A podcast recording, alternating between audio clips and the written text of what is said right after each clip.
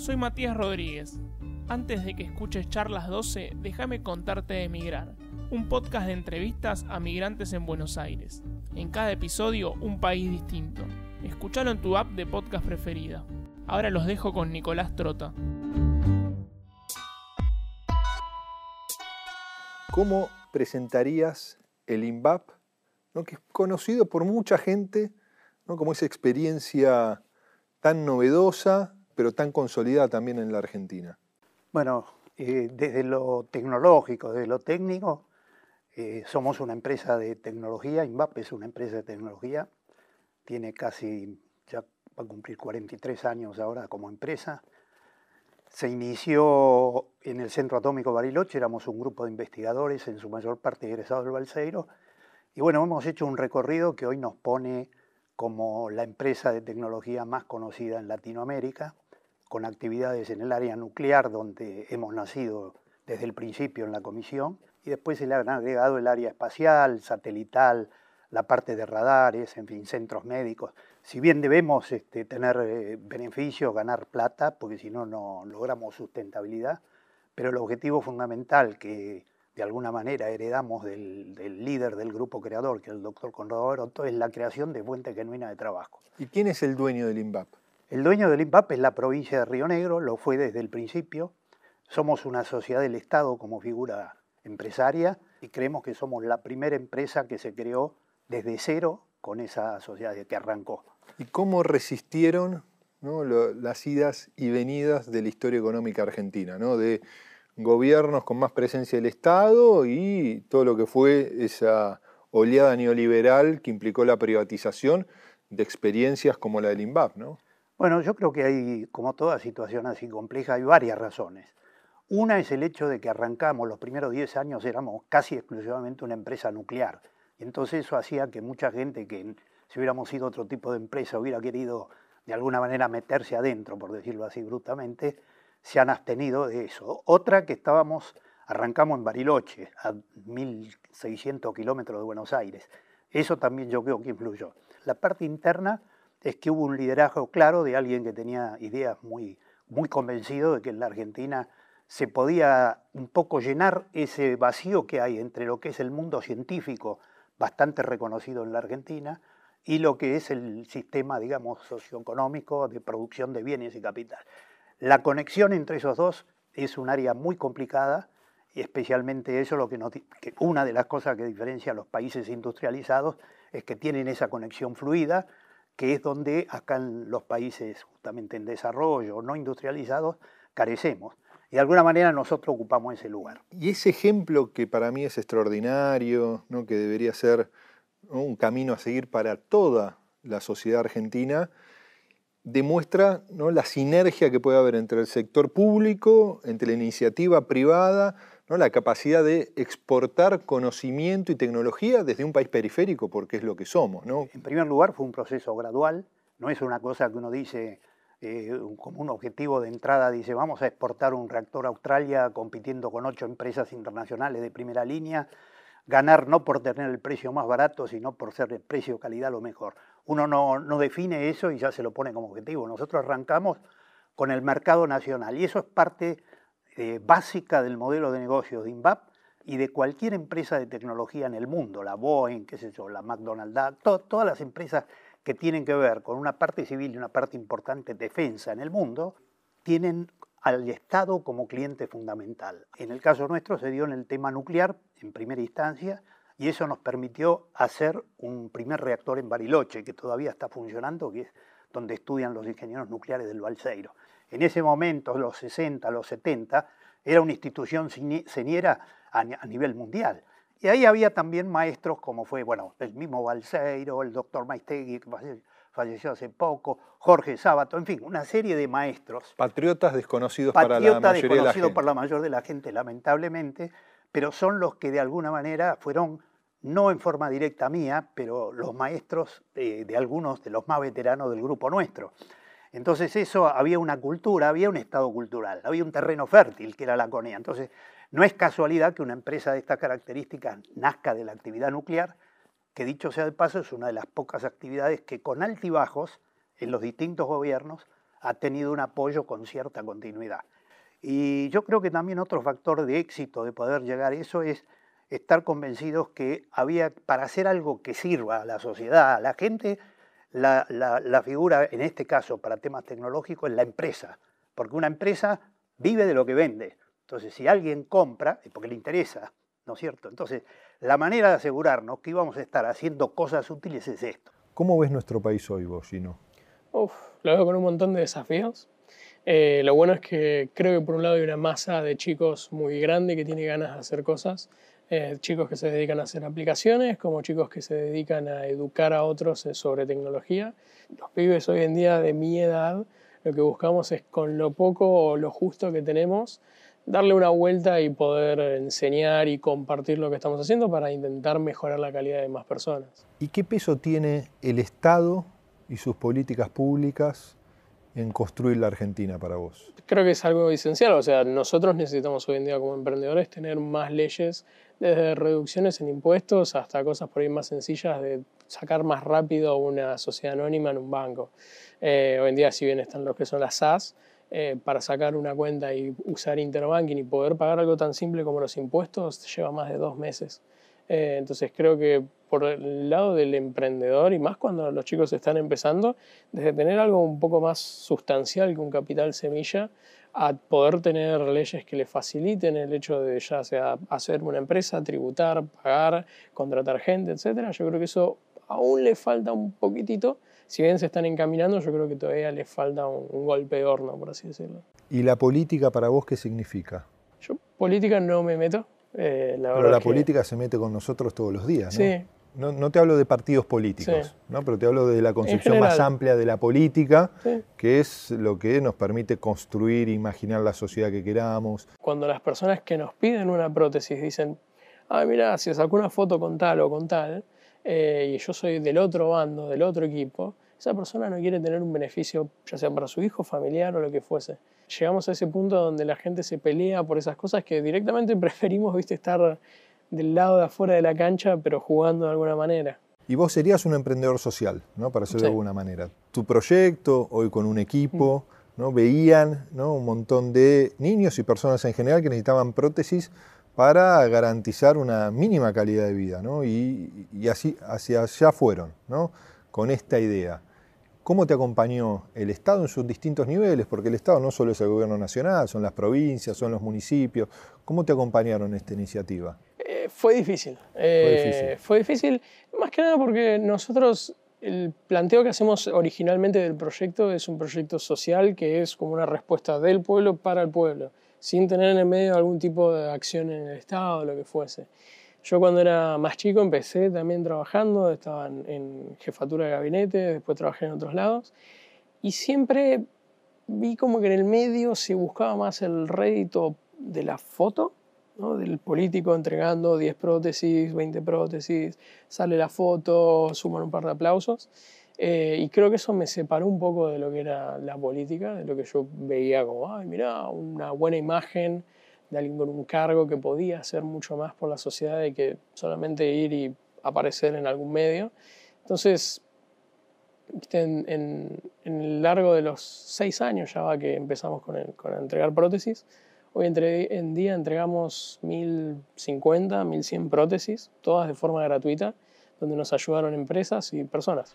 Héctor, te quería preguntar, porque uno ve lo que fue el proceso de creación del Ministerio de Ciencia, Tecnología e Innovación Productiva como un punto fundamental, ¿no? que permitió el avance en los procesos de investigación, desarrollo, con la voluntad también de aumentar el impacto de la transferencia de esa tecnología como camino para un desarrollo económico de nuestro país.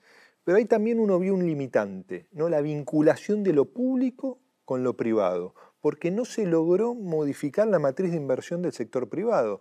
En Argentina gran parte de la inversión, casi el 80%, sigue sobre la espalda del Estado, cuando en los países centrales la inversión ¿no? es 80% por lo menos privada. ¿Por qué no logramos comprometer un sector tan importante de nuestra vida social como es el sector del capital para que sea protagonista estos procesos de creación de conocimiento? Bueno, yo creo que hay varios factores también, pero uno que no es menor es el tema de que si el inversor privado, a diferencia del objetivo de INVAP, que es la creación de fuente de trabajo, y como condición de contorno mm, eh, lograr ganar algo de plata, porque si no, no existimos, en el sector privado es al revés. lo importante es satisfacer a los dueños del capital. Esas son las reglas de juego.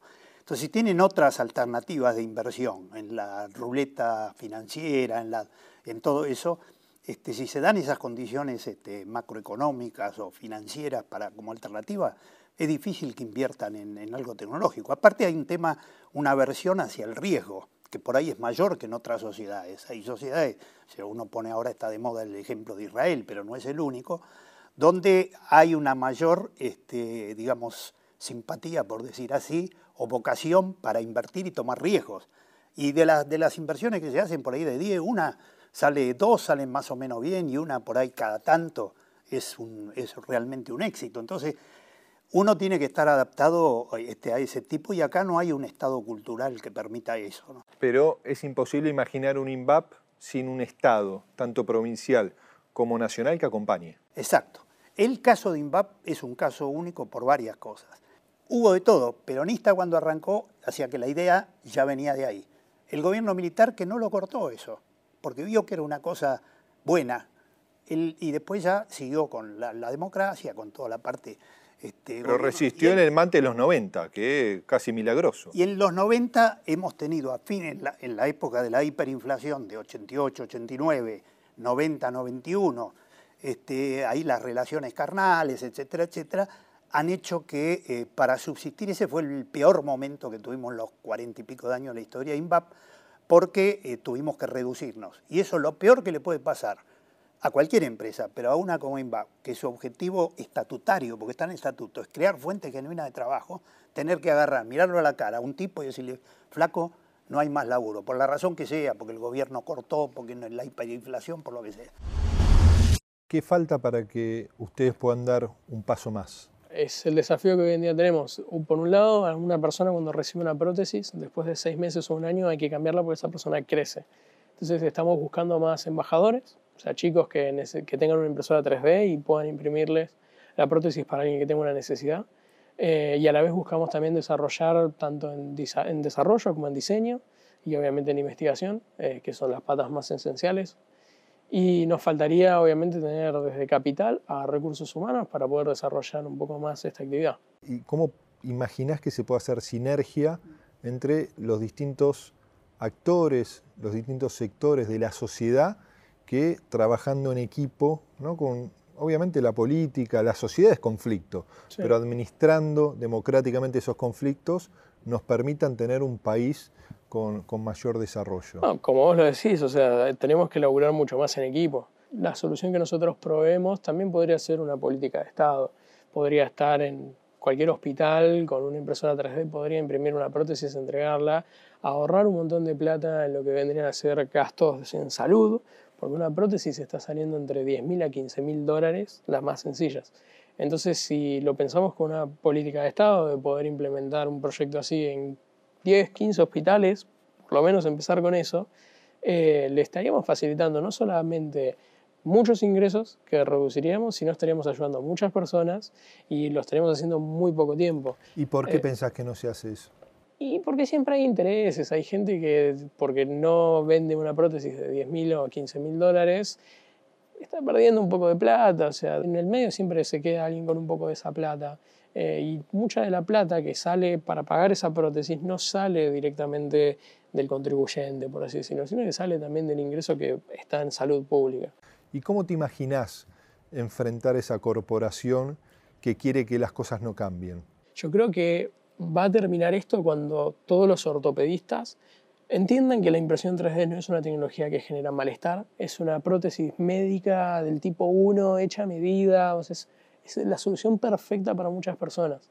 Entonces creo que cuando podamos enseñar esa nueva capacidad a las personas y la, la tomen, la, la usen como suya, como una técnica, ahí se va a empezar a bajar esa brecha entre la persona que quiere lucrar y entre la persona que quiere ayudar. Y Héctor, ¿y en cuántos satélites ha participado INVAP en su desarrollo? Hemos hecho ya el quinto satélite de observación de la, Tierra que se lanzó ahora en octubre del año pasado, satélite muy complejo con un instrumento complejísimo que hay pocos satélites en el mundo volando con ese instrumento que se llama radar de apertura sintética. Mira la Tierra, pero a diferencia de una, eh, de una cámara óptica, si es de noche o de día es lo mismo, atraviesa las nubes, no importa si está nublado, no importa nada, es un satélite muy interesante, con información de valor económico. Después hemos hecho dos, los ARSAT, que son satélites ya geoestacionarios, satélites de comunicaciones que están funcionando, dicho sea de paso, perfectamente, los opera la empresa ARSAT, están a full con todo el servicio, no solo en el país, sino en otro lado, algo en Estados Unidos, etcétera. Así que eso, del punto de vista tecnológico, comercial, ha sido un éxito. ¿Y qué sienten como trabajadores, como argentinos, que todo ese conocimiento esté orbitando la Tierra? Cuando se lanzan los satélites provocó un efecto que nosotros no preveíamos, especialmente en Bariloche. Uno vio gente del pueblo, gente común que no, ni trabajaba en INVAP llorando. Es decir, provocó un efecto que salvando la distancia no, no, no es el que provoca el fútbol, un Messi. Pero para los científicos fue algo inusual. Saber que hay algo que llevó un millón de horas hombre argentinas, este, entre diseño, fabricación y todo, que está dando una vuelta al mundo en una hora y media, eso dan una vuelta en 24 horas porque giran igual que la Tierra. Pero los de observación de la Tierra giran más bajo y dan una, una, cada hora y media dan una vuelta. Bueno, eso al principio ahora ya es como que poco la gente ya es veterana de varios satélites, ya está como acostumbrándose. Héctor, y cuando vos hablás con los que quizás tienen una mirada distinta de la realidad, ¿no? que inclusive con sus, con sus políticas no se prioriza la ciencia y la tecnología, ¿qué te dicen? Bueno, que no hay recursos, que, sé yo, que hay otras prioridades, en fin, tienen sus cosas, pero este, yo ahí siempre les comento una frase que, que dijo este, el, primer, el primer primer ministro de la India, Jawaharlal Nehru, en el año 49, creo que fue cuando se creó la India, cuando arrancó la India, y dijo, eh, porque somos pobres, nosotros debemos hacer eh, ciencia. Por ahí en el corto plazo, como todas las cosas, es el equilibrio del corto y el largo, ¿no? Si yo no veo, si yo no hago nada para el largo, nunca voy a salir de, de donde estoy. Si yo quiero salir de donde estoy, tengo que poner recursos en largo. Y la otra cosa que también a mí me gustó mucho una vez que la leí, que la dijo Einstein en el año 1940. Decía, todos los imperios del futuro van a ser imperios del conocimiento y solamente serán exitosos los pueblos que entiendan cómo generar conocimiento, cómo protegerlo, cómo conseguir los jóvenes, jóvenes que sepan hacerlo y lograr que se quede y lograr las condiciones para que se quede en el país. Los demás pueblos, dice, se quedarán con litorales hermosos, con historias fantásticas, con iglesias, con minas, todo, pero seguramente no se quedarán ni con las mismas banderas, ni con las mismas fronteras, y muchísimo menos con un éxito económico. Ahora, Héctor, uno esto que, vos, que planteas vos con, tanta claridad y con la evidencia empírica, ¿no? porque uno lo ve en las historias de los países, uno lo ve en el INVAP, en el impacto que ha tenido, no solo en la creación de conocimiento, sino inclusive en el impacto motivacional hacia nuestra sociedad. Exacto. Es evidente, es claro. ¿Cómo no lo logramos? Bueno, eh, yo creo que en, primer lugar hay bastante falta de comunicación de estas cosas. Es increíble que uno piensa desde INVAP, yo antes, ahora ya estoy convencido que no, que todo el mundo conoce lo que es INVAP, ninguno conoce lo que es INVAP. Pero no solo de la gente común, sino de gente con responsabilidad en la conducción de distintos organismos estatales, privados. Pero este, lo que vos decís se resume en algo que dijo una vez, este, al finalizar una charla que tuvimos con Rosendo Fraga, dijo INVAP, el resumen de él, ¿no? INVAP es una fábrica de orgullo nacional, porque más allá del satélite, del radar y todo, es una, un ejemplo de que a pesar de todo, desde el Estado, con todas las dificultades que hay, cambio de gobierno en un lado en otro, se pueden lograr resultados pero está en los dirigentes políticos, en los dirigentes y los comunicadores el transmitir eso, si es que sirve. Creo que lo que nos debería movilizar al conjunto de la sociedad es universalizar, digo, multiplicar por 10, por 20, por 100 esta iniciativa que llevan adelante ustedes, ¿no? Que ningún niño, que ninguna persona que necesite tenga una prótesis. Y eso lo puede hacer solo el Estado, no lo puede hacer una ONG por más empresas que lo, que lo acompañen, ¿no? Pero créase o no, lo estamos haciendo. Eh, resulta que la meta del proyecto es intentar ayudar a los miles y millones de amputados que hay en el mundo que no tienen la forma de conseguir una prótesis.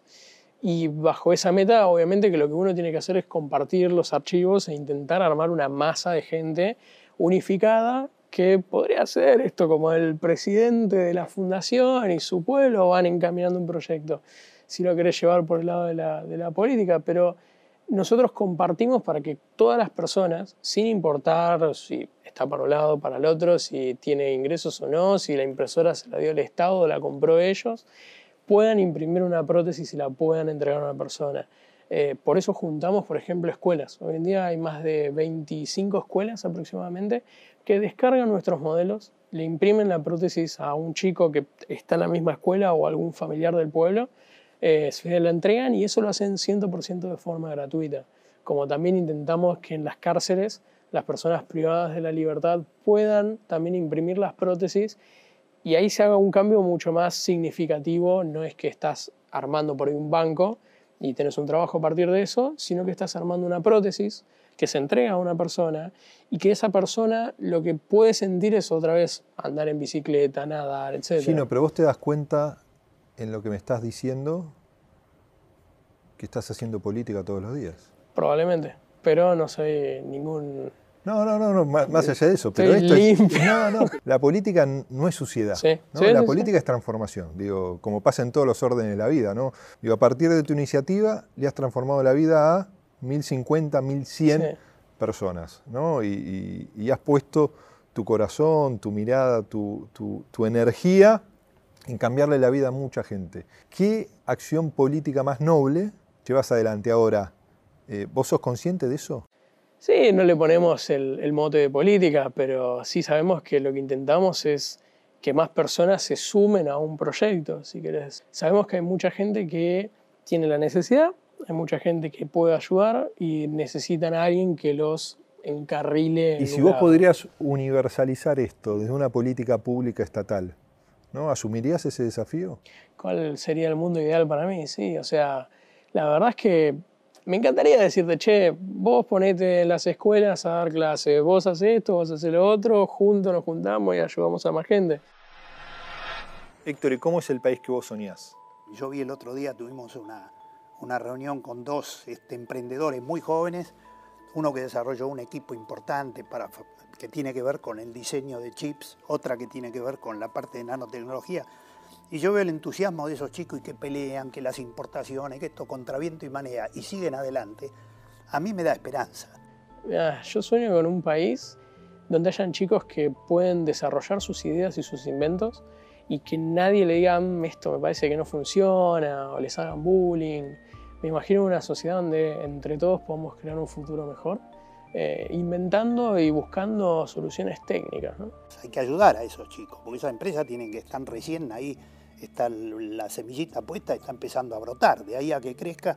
En la medida que eso ocurra y que se mantenga, se entienda que las empresas que ya están, hay que seguirlas apoyando, yo creo que hay un futuro para el país. ¿Quiénes deberían pensar eso? ¿Quiénes se deberían sentar en la mesa para imaginar eso, Gino? Yo creo que los chicos que hoy en día están en las escuelas, y por eso es que buscamos enseñarles a ellos cómo transformar ya sea unos y ceros en una prótesis. Creo que por ahí es algo, no sé si muy sencillo, seguramente lleve mucho trabajo, pero si todos empezamos a poner un poquito de nuestro grano en ayudar a la gente y no en quedarnos con algo, vamos a poder mejorar la sociedad en un par de años.